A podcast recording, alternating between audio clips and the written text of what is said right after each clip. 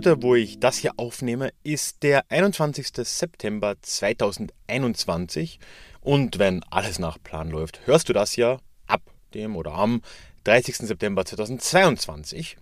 Und die Idee dahinter ist im Prinzip ganz einfach. Zum International Podcast Day möchte ich heute einen Blick auf die Zeit von heute werfen, also meine Zeit von heute, was ja quasi für dich in einem Jahr die Geschichte sein wird.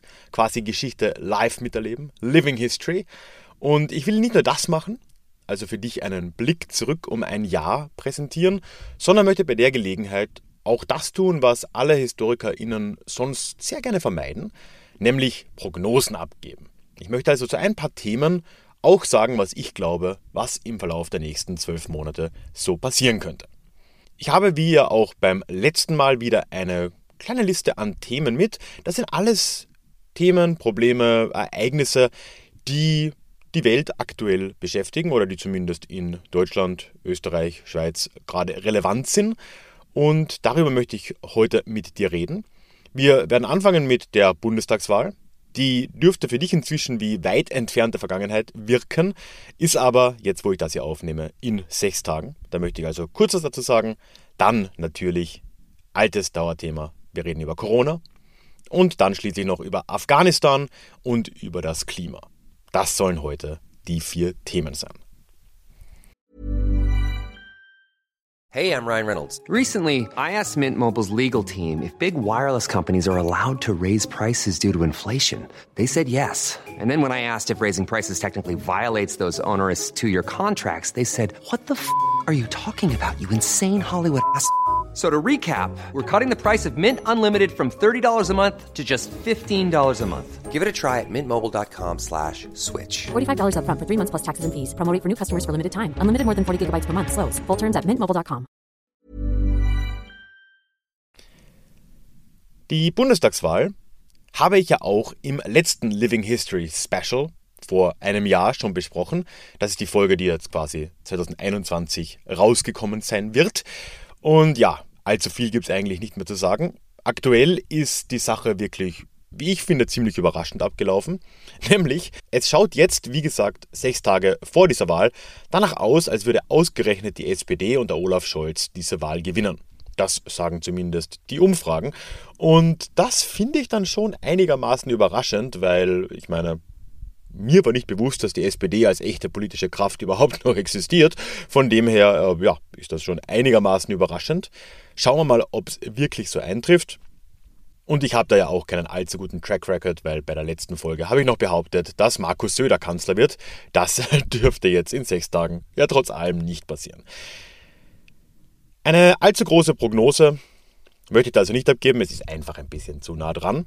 Aber mich würde es ehrlich gesagt nicht überraschen und du wirst es ja wissen, wie es dann gekommen ist, wenn das am Wahlabend dann doch wieder ein bisschen anders ausschaut. Und äh, mich würde es auch tatsächlich nicht überraschen, wenn jetzt in einer Woche die CDU, CSU doch noch einen Überraschungserfolg da rausholt. Denn ich denke mir, hm, Stammwählerschaft ist halt schon, schon ein Thema, ne? gerade bei den Unionsparteien, gerade in konservativen Parteien.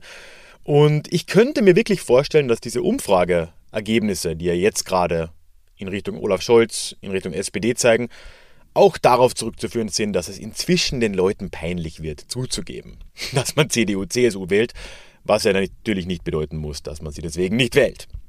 Ist aber vielleicht nur eine kleine falsche Vermutung von mir, aber das wäre so eine kleine Prognose, dass vielleicht dieser Wahlsieg von Olaf Scholz nicht ganz so eintritt, wie es jetzt eine Woche vor der Wahl wirkt.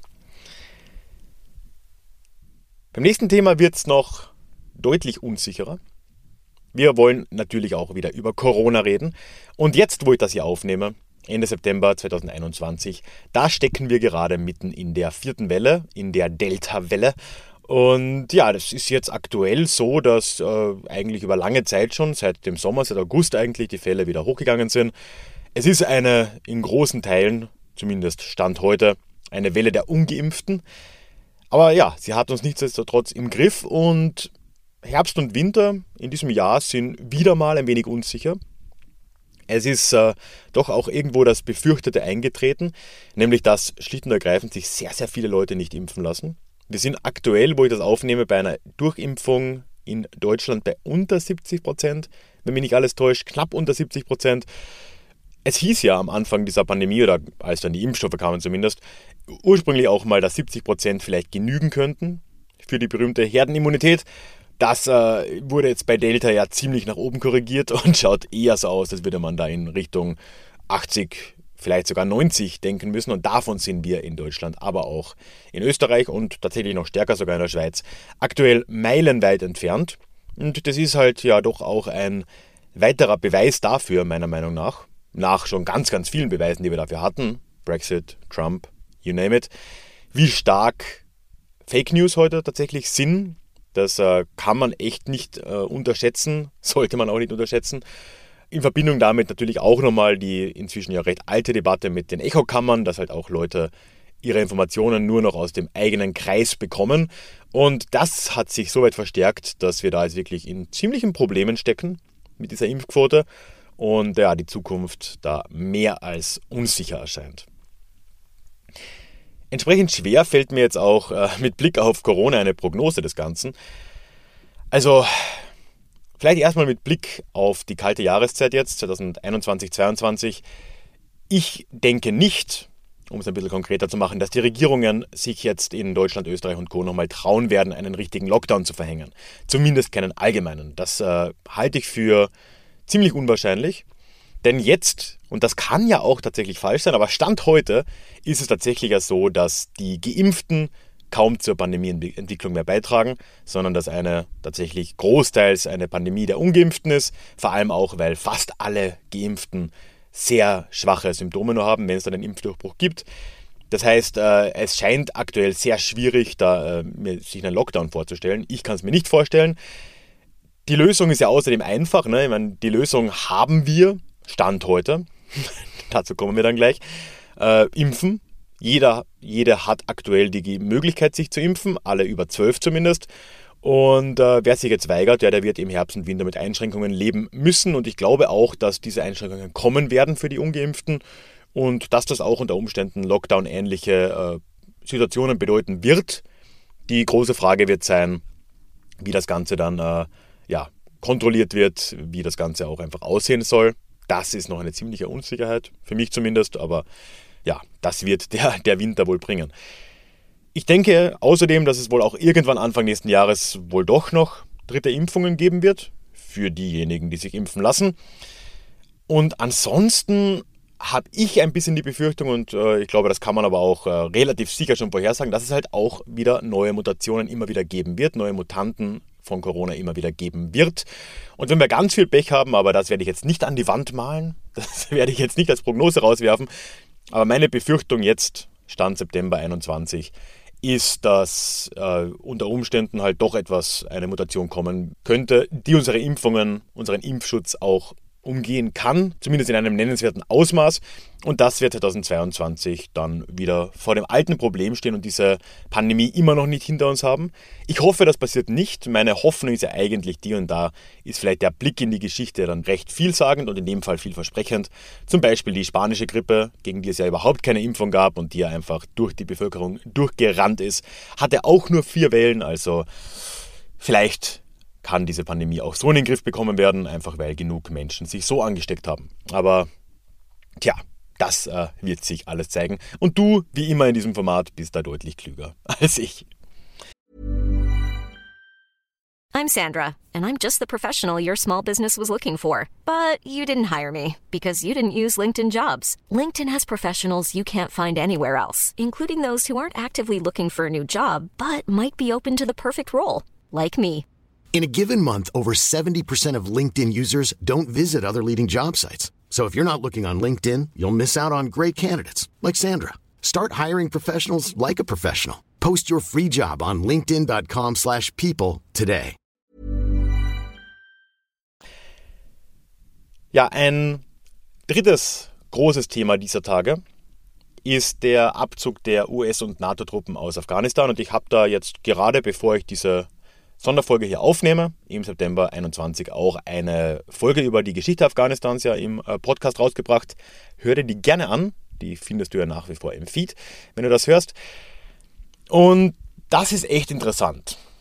Das war ein Riesenthema. Ne? Ende August ist dieser Abzug erfolgt und die Taliban haben ja im Prinzip sofort die Macht in Kabul übernommen.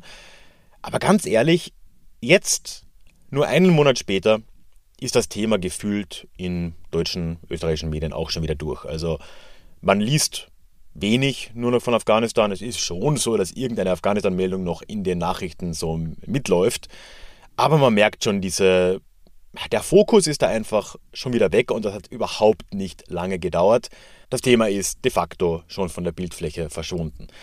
Und meine Prognose ist, dass wenn du das hörst, du tatsächlich kurz so einen äh, Flashback bekommst. So, ach ja, da war ja der Truppenabzug aus Afghanistan. So stelle ich es mir vor, weil ich glaube, dass in deiner Gegenwart, meiner Zukunft, da überhaupt nicht mehr drüber geredet wird. Das ist so eine vergangene Sache. Und äh, klar, alle wissen, dass da äh, die Taliban an der Macht sind oder vielleicht ist da inzwischen auch irgendeine andere Form von Bürgerkrieg ausgebrochen, aber es wird, glaube ich, in westlichen Medien einfach keine Rolle mehr spielen. Das wird irgendwie abgehakt und ja, was da in Afghanistan passiert, passiert dort eben. Das könnte ein hartes Taliban-Regime sein, wie es in den 90er Jahren war. Es könnte auch zu einem Bürgerkrieg kommen, da vielleicht mit ein bisschen mehr Nachrichten im Ausland. Aber ich denke, dass sich der Trend fortsetzen wird, den ich jetzt schon wahrnehme, dass eigentlich im Westen letztendlich den Medien, aber damit ja auch höchstwahrscheinlich der Öffentlichkeit und offensichtlich der Politik Afghanistan ziemlich egal ist. Ja, und dann noch äh, zu einem letzten Punkt. Es wird leider nicht äh, viel positiver. Irgendwie sind, äh, das ist das, der große Nachteil dieses Formats, ist, dass ich ja quasi Nachrichten oder aktuelle Themen wiedergebe.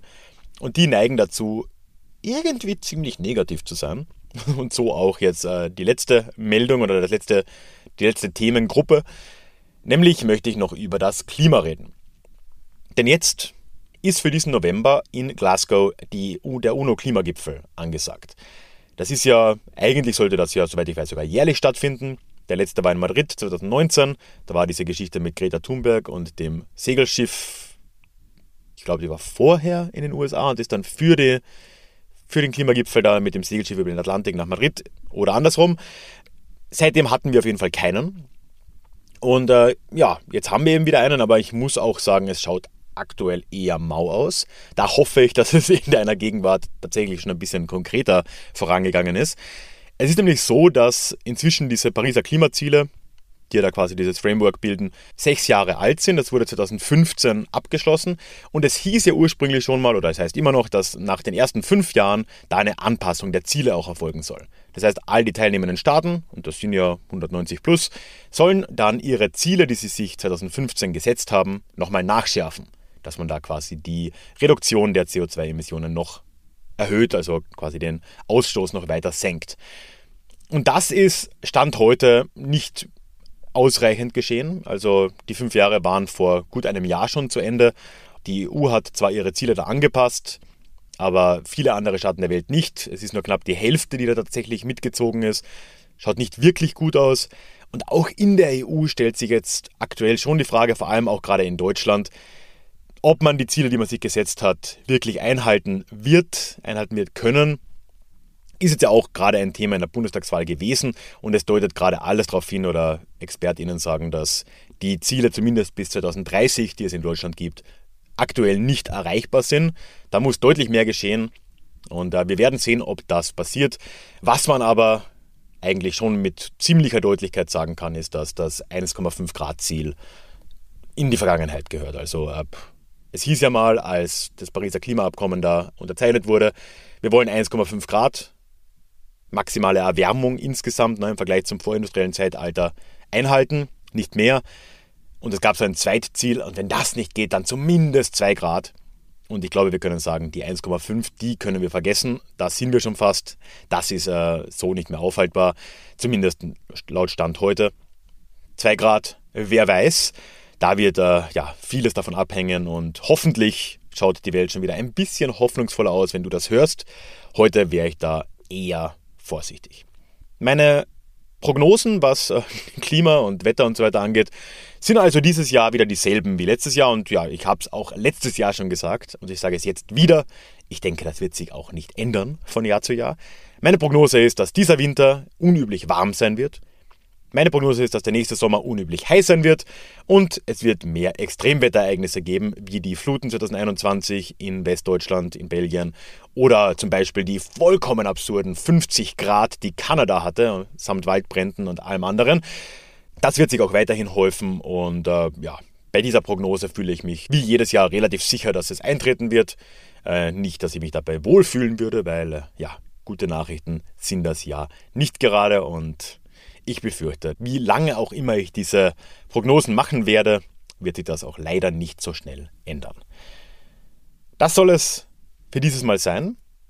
Für den Blick auf das Jahr 2022 aus dem Jahr 2021.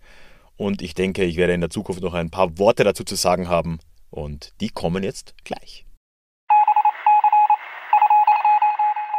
Möchtest du dich noch mehr mit Geschichte beschäftigen? Dann werde doch Teil der Community und hol dir deine persönliche Dosis Geschichte regelmäßig ins Postfach. Mit dem Déjà-vu Geschichte Newsletter. Dort erwarten dich abwechslungsreiche Geschichte-Häppchen, zweimal im Monat direkt in dein E-Mail-Postfach, Austausch mit mir, ich kann dich erreichen, du kannst mir direkt antworten und ich melde mich auch garantiert wieder zurück. Und als Dankeschön das exklusive Hörbuch Psoffene Geschichte, wie Alkohol die Geschichte prägte. Direkt zum Download nach deiner Anmeldung. Alle weiteren Infos zum Newsletter findest du verlinkt in den Show Notes oder auf ralfgrabuschnick.com slash newsletter. Ich würde mich sehr freuen, dich dort begrüßen zu können.